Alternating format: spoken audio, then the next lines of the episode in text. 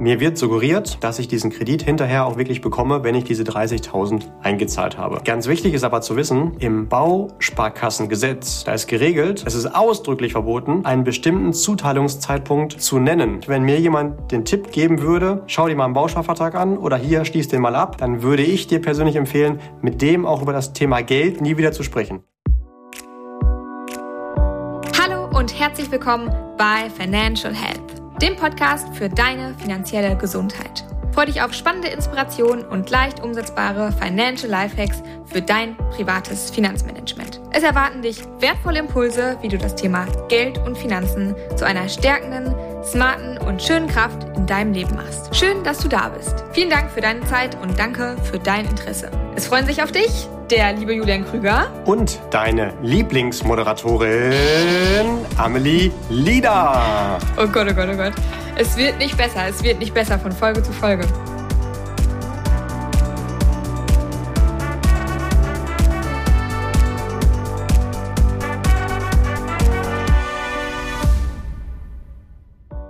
Hi Julian, hallo lieber Listener. Wir haben heute eine Folge vorbereitet, mm, die beschäftigt sich mit zwei Themen, die wir auch schon mal angesprochen haben, wo es auch schon zwei Folgen zu gibt. Aber heute wollen wir das Ganze mal kombinieren, weil wir auch im Beratungsalltag immer wieder entdecken, dass dahingehend doch noch zwei, drei Fragen offen sind. Und zwar geht es um das Thema Bausparvertrag und das Thema Immobilienfinanzierung und wie man das Ganze, naja, oder wie das Ganze immer mal wieder verbunden wird. Und damit wollen wir heute mal ein bisschen aufklären. Julian, was ist denn eigentlich ein Bausparvertrag? Was ist darunter zu verstehen? Wie funktioniert der? Äh, worum geht's heute? Ich habe gerade gar nicht aufgepasst. Um Bausparverträge. Nein, Spaß beiseite. okay, also Bausparvertrag. Äh, wahrscheinlich hat das jeder schon mal gehört. Ich versuche es mal so in zwei, drei Sätzen darzustellen. Bausparvertrag ist ein Finanzprodukt, zumindest nennt es sich so, und das sich in zwei Phasen teilt. In der ersten Phase sparst du Geld an und in der zweiten Phase kannst du da Geld rausnehmen. Stell dir vor, das ist ein Zauberschrank.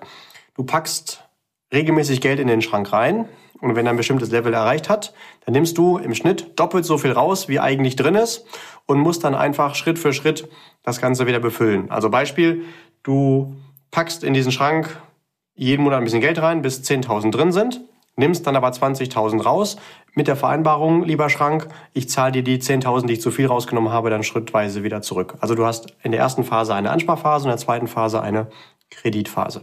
Okay, jetzt hast du aber gerade gesagt, Zauberschrank. Zauberschrank hört sich ja erstmal richtig gut an. Also so einen hätte ich eigentlich auch gerne. Jetzt ist es aber so, die Profis auch unter uns oder unter den Listenern, die wissen es schon. Bausparvertrag ist jetzt aber ja nicht so wahnsinnig gut. Was passt denn jetzt am Bausparvertrag nicht? Weil einen Zauberschrank möchte ich auch. Ja, auf den ersten Blick klingt das auch richtig gut. Und wenn man nicht auf so ein paar Punkte hingewiesen wird, glaube ich, dann würde ich so ein Ding auch abschließen. Da bin ich also sehr dankbar, dass ich relativ früh so ein paar Tipps bekommen habe, das mal zu hinterfragen. Wenn man sich so ein bisschen genauer damit beschäftigt, stellt man dann relativ schnell fest, oh, auch Verbraucherschützer oder Finanzexperten, die sagen, lass mal lieber die Finger davon. Okay, ohne jetzt hier zu sehr ins Detail zu gehen, schauen wir uns erstmal die erste Phase an. Das Wichtigste beim Finanzprodukt wahrscheinlich, zumindest für die meisten Menschen, ist, dass da am Ende auch was bei rauskommt, also dass mehr Geld ausgezahlt wird, als ich eingezahlt habe. Sprich die Frage nach dem Zins. Und wenn man sich so einen Bausparvertrag mal anschaut, dann hast du schon mal den Vorteil, du hast dort einen garantierten Guthabenszins. Schaut man mal genauer hin, stellt man relativ schnell fest, der ist nicht nur ein bisschen, sondern deutlich unterhalb der Inflation. Bedeutet, eigentlich können wir hier gar nicht über ein Anlageprodukt sprechen, äh, sondern eher über eine Geldvernichtungsmaschine. Wobei, das ist auch nicht ganz richtig, umgangssprachlich schon, aber fachlich nicht, denn es wird ja kein Geld vernichtet, es wird Geldkaufkraft, also äh, Kaufkraft von dem Geld vernichtet. Richtig formuliert wäre also Kaufkraftvernichtungsmaschine. Und ich werde ja nicht müde zu sagen, hey Mensch, wenn du hart dafür arbeitest, dass dein Geld zu dir kommt, dann solltest du auch den Anspruch haben, dass das Geld, was du dann anlegst, noch härter für dich arbeitet. In diesem Fall ist es andersrum. Du schuftest hart dafür, dass das Geld zu dir kommt. Und ähm, wenn du es im Bausparvertrag packst, dann verliert es leider seinen Wert. Eine Geldanlage, die garantiert unterhalb der Inflation den Zins hat, ist damit nämlich gar keine Geldanlage und damit auch kein wirkliches Finanzprodukt, sondern eher eine Katastrophe. Mhm. Wobei ein Urlaub oder ein Haustier oder ein Essen ist es auch. Aber da würden wir gar nicht einen Anspruch haben, da irgendwie intelligent mit Geld umzugehen, dass es mehr wird, sondern das dient einem anderen Zweck. Mhm. Ja.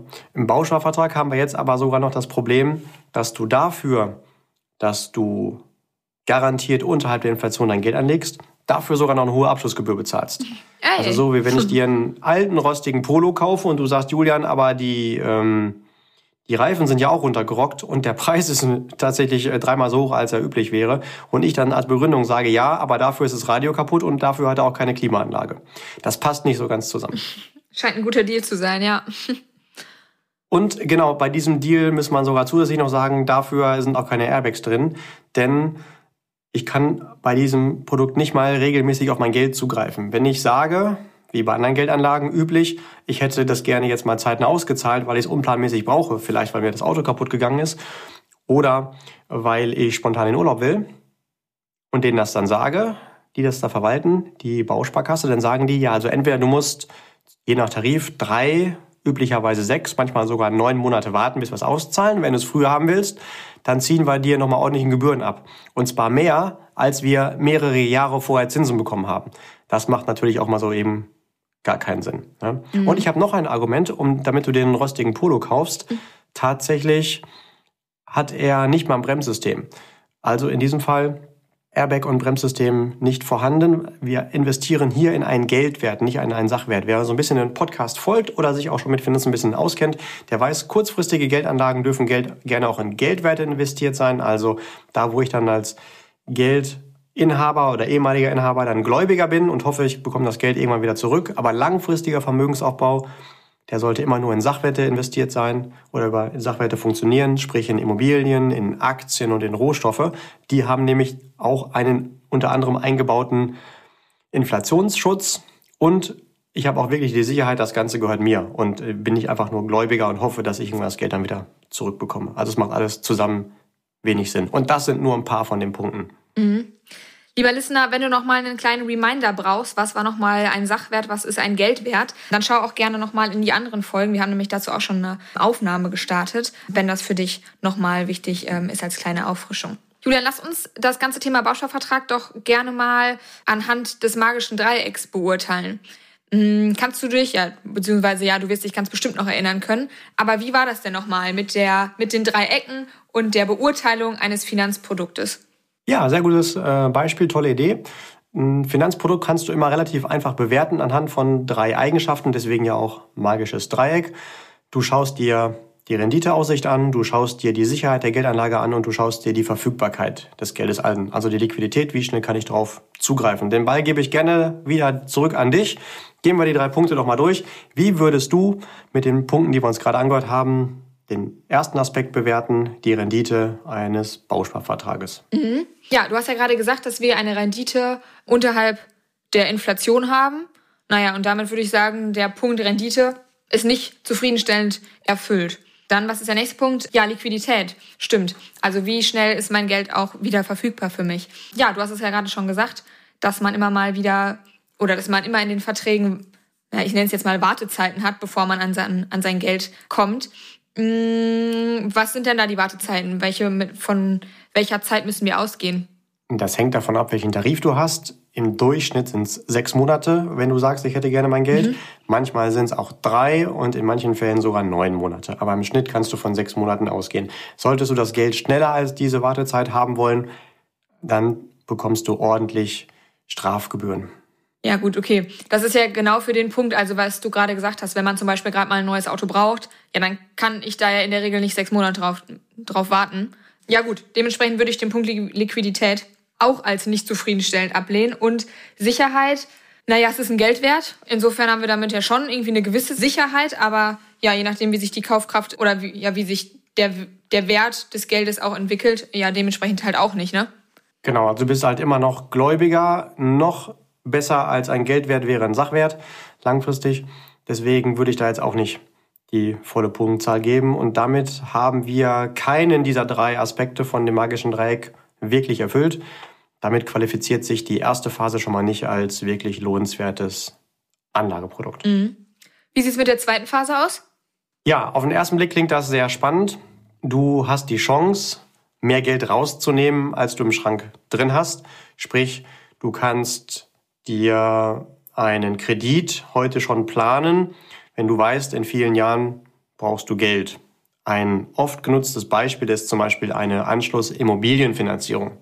Was bedeutet das? Du schließt einen Immobilienkredit ab, weil du dir ein Eigenheim geleistet hast und sicherst dir einen Kredit mit einer Zinsbindung zum Beispiel von zehn Jahren. Machen wir es konkret, du nimmst 100.000 Euro Kredit auf, sicherst dir den Zins über zehn Jahre, dann bedeutet das, dass du nach zehn Jahren diesen ersten Kredit zu Ende hast und eine neue Anschlussfinanzierung benötigst, weil du nicht die ganzen 100.000 Euro an den Kreditgeber zurückgezahlt hast, sondern noch was offen ist. Nehmen wir in unserem Beispiel 60.000. Dann musst du also in zehn Jahren nochmal einen neuen Kredit abschließen für 60.000 Euro, normalerweise zu dem dann gültigen Zinsniveau. Sollte das tiefer sein als heute, cool. Sollte das höher liegen als heute, dann wird es natürlich teurer in der Rate. Und so kann man äh, die Idee haben, cool, dann rede ich jetzt mit dem Bausparvertrag mit zum Beispiel mit einem Bausparvertrag, Bausparsumme 60.000 Euro und ich spare je nach Tarif im Schnitt die Hälfte selbst an, also in der ersten Phase 30.000 Euro, um dann in der zweiten Phase die gesamte Bausparsumme, sprich 60.000 Euro, rausnehmen zu können. Bedeutet, ich bekomme nicht nur die 30.000, die ich selbst aufgebaut habe, sondern nochmal 30.000 Kredit. Und das klingt auf den ersten Blick auf jeden Fall schon sehr clever. Mhm. Ich weiß, in der Zukunft habe ich den Bedarf und das mache ich heute schon safe und habe das heute schon geregelt. Mhm. Aber? Was war denn nochmal das Aber? und jetzt kommen ganz viele Punkte. Mir wird suggeriert, dass ich diesen Kredit hinterher auch wirklich bekomme, wenn ich diese 30.000 eingezahlt habe. Ganz wichtig ist aber zu wissen, im Bausparkassengesetz, da ist geregelt, dass es verboten ist, es ist ausdrücklich verboten, einen bestimmten Zuteilungszeitpunkt zu nennen. Das steht nicht nur im Bausparkassengesetz, sondern ist auch in jedem Kleingedruckten von dem Bausparvertrag drin und steht auch auf jeder Webseite von jedem Bausparkassenanbieter. Es ist also gar nicht garantiert, dass ich später diesen Kredit bekomme. Es kann also gut sein, dass ich geplant habe, in zehn Jahren bekomme ich aus meinem Bausparvertrag die 60.000 Euro und es dann aber gar nicht der Fall ist dann muss ich irgendwie schauen, ganz schnell eine Zwischenfinanzierung aufgestellt zu bekommen. Und das wird meistens sehr, sehr teuer, weil man dann gar nicht in Ruhe planen konnte, sondern von heute auf morgen, weil man das ja nicht wusste, irgendwelche Notlösungen braucht. Und das sagt der eine oder andere, dem ich das erzähle, das stimmt ja nicht, weil mein äh, Bausparkassenvertreter, der sagt mir, da brauche ich mir aber keine Sorgen machen, das klappt schon. Dann kannst du einfach den Test machen, weil es ist schon wichtig, dass du da bei, meistens geht es ja um große Beträge und um deutlich mehr als nur 100.000 Euro bei so einer Immobilienfinanzierung, dass du da die Sicherheit hast, dass es auch klappt. Dann lass dir doch einfach von deinem entsprechenden Verkäufer des Bausparvertrags mit Unterschrift und Stempel versprechen, dass zu genau dem Zeitpunkt X, der dir wichtig ist, also genau an dem Tag, die Summe Y auf jeden Fall auch zuteilungsreif dann aus dem Vertrag zur Verfügung gestellt wird. Und dann kannst du mal gucken, was passiert. Das darf der nämlich gar nicht bestätigen. Mhm. Okay. Ja. Da gibt's unter anderem, ohne dass wir jetzt ins Detail gehen wollen, so eine Bewertungszahl. Also wie hoch ist diese Bewertungszahl? Und nur wenn das erfüllt ist, dann bekomme ich den Kredit. Und da hat aber der, der Bausparanbieter großen Einfluss drauf. Äh, beispielsweise kann man sich ja fragen, wo kommt eigentlich das Geld für den Kredit her? Logischerweise ist das das Geld, was die Bausparer, also diejenigen, die in der Phase 1 in den Bausparvertrag da reinschieben. Wir werden aber natürlich nicht müde, als Experten darauf hinzuweisen, dass es nicht besonders intelligent ist, einen Bausparvertrag abzuschließen. Das merken auch immer mehr und immer mehr Menschen. Logischerweise schließen es immer weniger Menschen ab. Wenn ich jetzt aber am Beginn der Phase 2 stehe und hoffe, dass ich einen Kredit bekomme, dann bin ich ja darauf angewiesen, dass wieder ziemlich viele nicht besonders clevere Menschen einen Bausparvertrag neu abschließen mit neuen Gebühren und ihr eingezahltes Geld dementsprechend nach Inflation, nimmt man auch nach, mit Realzins vernichten lassen in der Kaufkraft. Das macht natürlich mal, äh, macht man nicht, also wenn man es verstanden hat. Und dann stehe ich da und hätte gerne das Geld, aber nicht genug Menschen zahlen da ein. Deswegen zum Beispiel gibt es auch viele Bausparkassen, die ihre Reserven in den letzten Jahren drastisch plündern mussten, um überhaupt noch diese Kredite ermöglichen zu können. Das gab es in der Vergangenheit schon mal, ist jetzt aber auch aufgrund der Niedrigzinsphase sehr, sehr teuer für die Bausparkassen wieder geworden. Und innerhalb von Finanzkonzernen müssen ganz oft auch schon die Konzerne ihre jeweilige Bausparkasse stützen, damit die finanziell nicht in Notlage gerät. Also genau das, was da das Problem ist, das passiert auch schon seit Jahren. Mhm. Okay, also kann man jetzt mal festhalten, dass ein Baustoffvertrag kein besonders cleveres Finanzprodukt ist. Und gibt es da jetzt ein War es noch nie und wird es auch nie sein, genau. Und gibt es da jetzt einen Unterschied zwischen dem normalen Baustoffvertrag für, weiß ich nicht, einfach nur Sparen und dem Baustoffvertrag für eine Immobilienfinanzierung?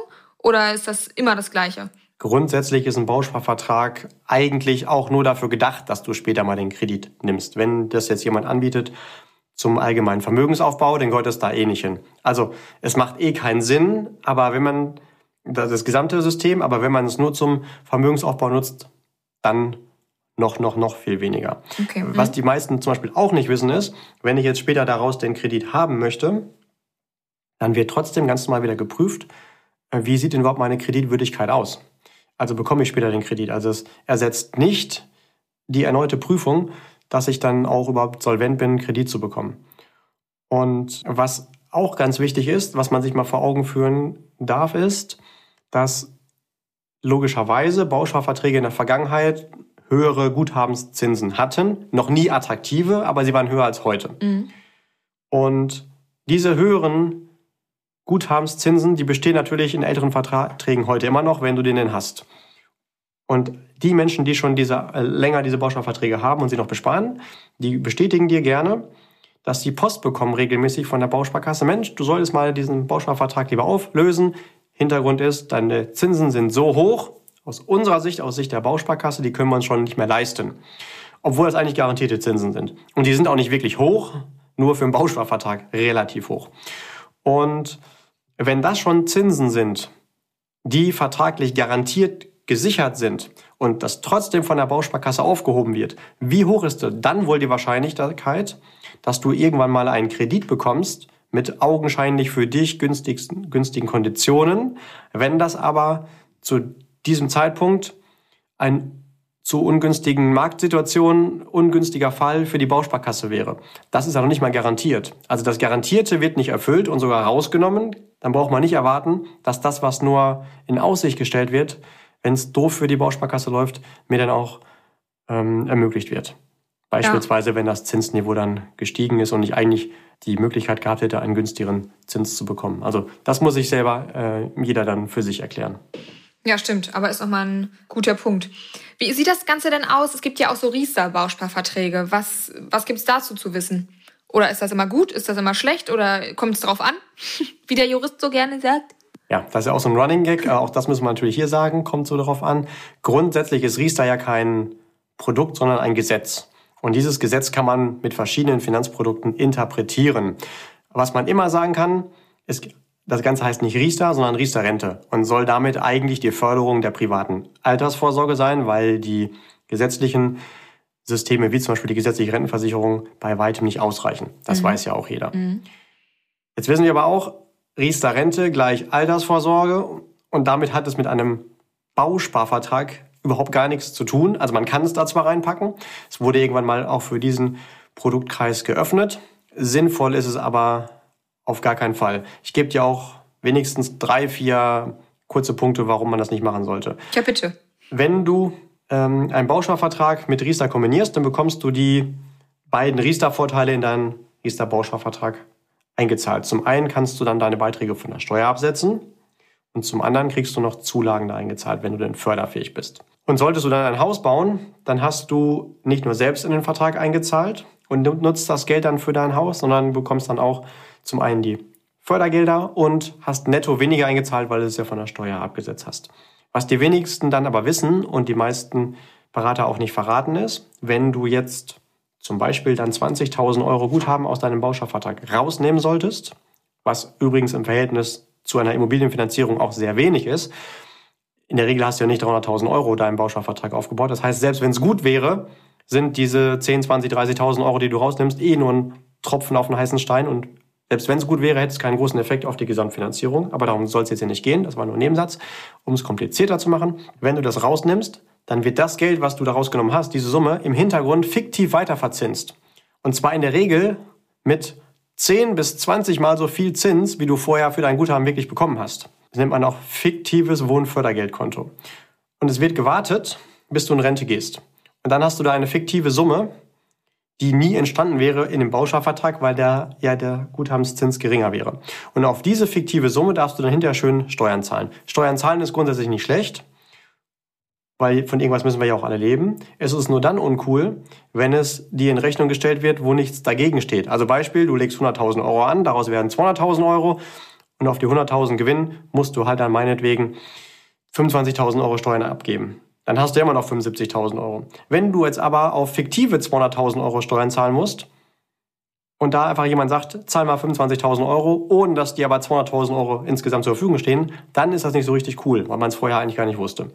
Dann ist zum Beispiel auch ein Problem, du musst mindestens auch zehn Jahre die Immobilie, in der du dann wohnst, auch selber bewohnen.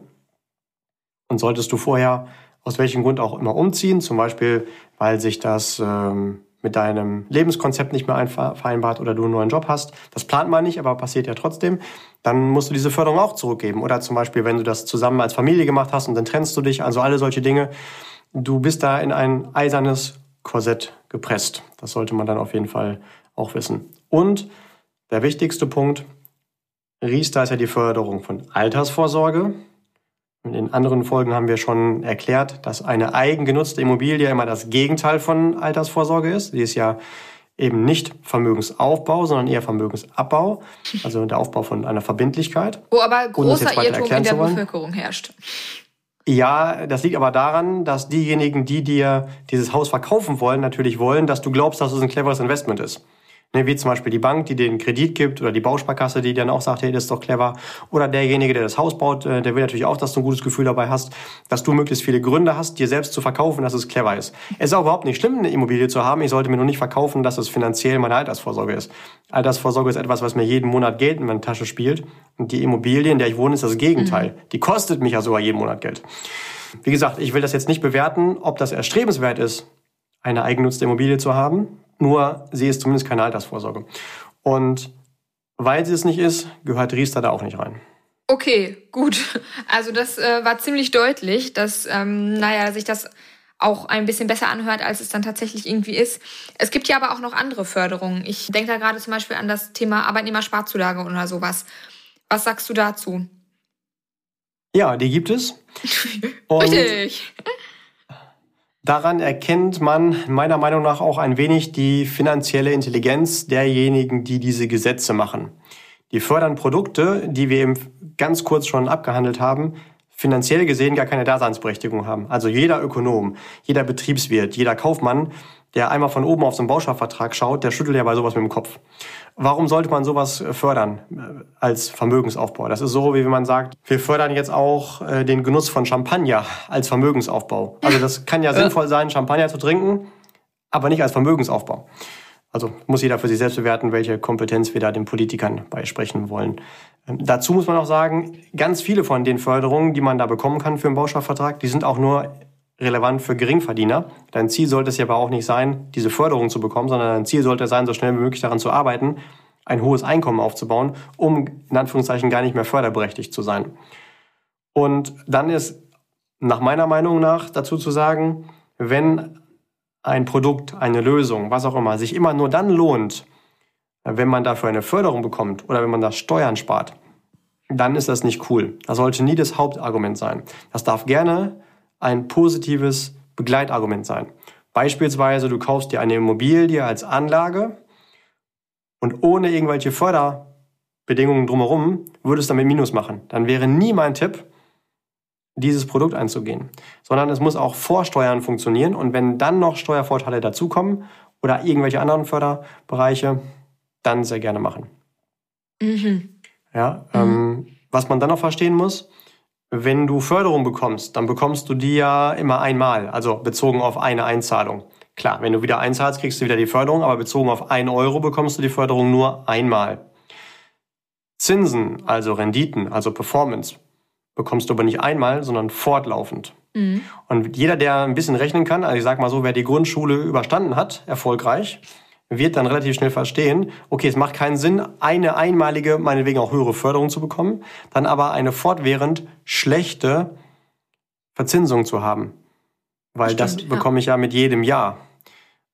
Wenn man das mal durchrechnen will, für sich selbst, wird man feststellen, in vielen Fällen kann es sogar attraktiver sein, keine Förderung zu bekommen, dafür aber jedes Jahr eine gute Performance. Darauf bekomme ich ja den Zinseszinseffekt. Mhm. Das muss man auch einmal verstanden haben. Unser Gehirn ist nicht dafür gebaut, Zinseszins, also exponentielles Wachstum, zu verstehen.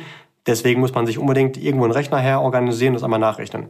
Das zahlt halt leider die eher, ähm, ich formuliere es mal vorsichtig, die weniger vermögenden Menschen von den ähm, Hochvermögenden. Mhm. Ja? Und um das abzuschließen mit diesem Punkt Förderung, der Bausparvertrag ist auch nicht der einzige Vertrag, wo du diese Förderung reinbekommen kannst. Gibt es auch Alternativen? Boah. Gut, also Bausparvertrag scheint doch die eine oder andere Tücke zu haben. Warum gibt es denn dann überhaupt Bausparverträge? Bei allem, was es so gibt, darfst du dir am besten immer die Frage stellen, ja, wem nützt es? Mhm. Oder warum erzählt mir das jemand? Also es gibt schon viele Vorteile. Zum Beispiel, wenn man das verkauft, verdient man gutes Geld damit. Und wenn man jetzt zum Beispiel jemanden eine Immobilienfinanzierung verkauft mit einem 10-Jahres-Kredit und parallel schon den Bausparvertrag für die möglicherweise in Aussicht gestellte eventuelle Finanzierung nach den 10 Jahren, mhm. dann verdienst du zu diesem Zeitpunkt direkt mal doppelt. Mhm. Also hat schon seine Daseinsberechtigung. Vielleicht jetzt nicht unbedingt für dich als Kunden, aber zumindest für die Finanzindustrie. Musst du halt nur wissen, wo du dich positionierst. Also wenn du unbedingt davon was haben willst, dann solltest du das Lager wechseln und Bausparverträge verkaufen.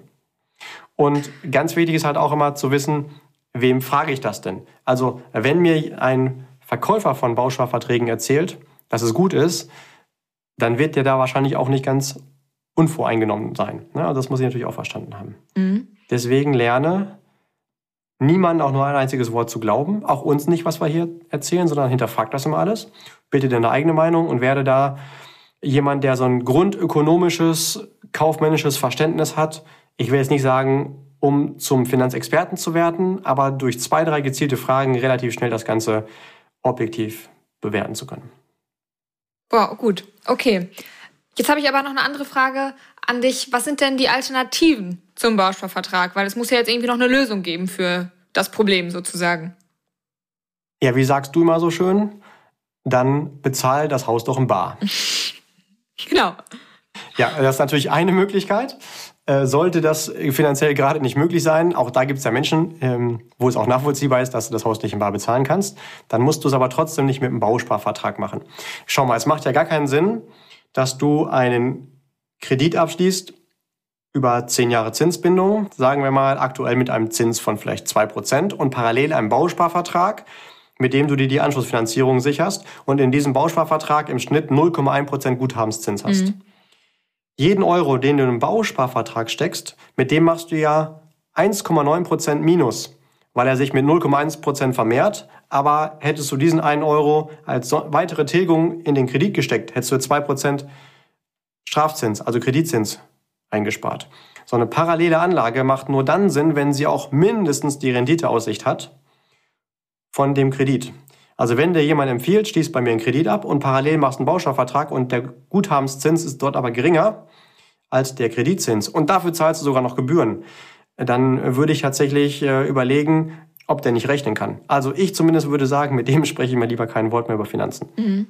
Das heißt nicht, dass so eine parallele Anlage nicht sinnvoll sein kann, aber sie sollte erstens ermöglichen, dass ich immer jeden Tag aufs Geld zugreifen kann als Plan B. Das kann ich ja beim Bausparvertrag auch nicht, haben wir schon festgestellt. Und B, sie sollte auch mindestens, mindestens die gleiche Renditeaussicht wie den Kredit haben, idealerweise sogar mehr. Und das ist ja auch nicht schwierig mit führenden Vermögensverwaltern.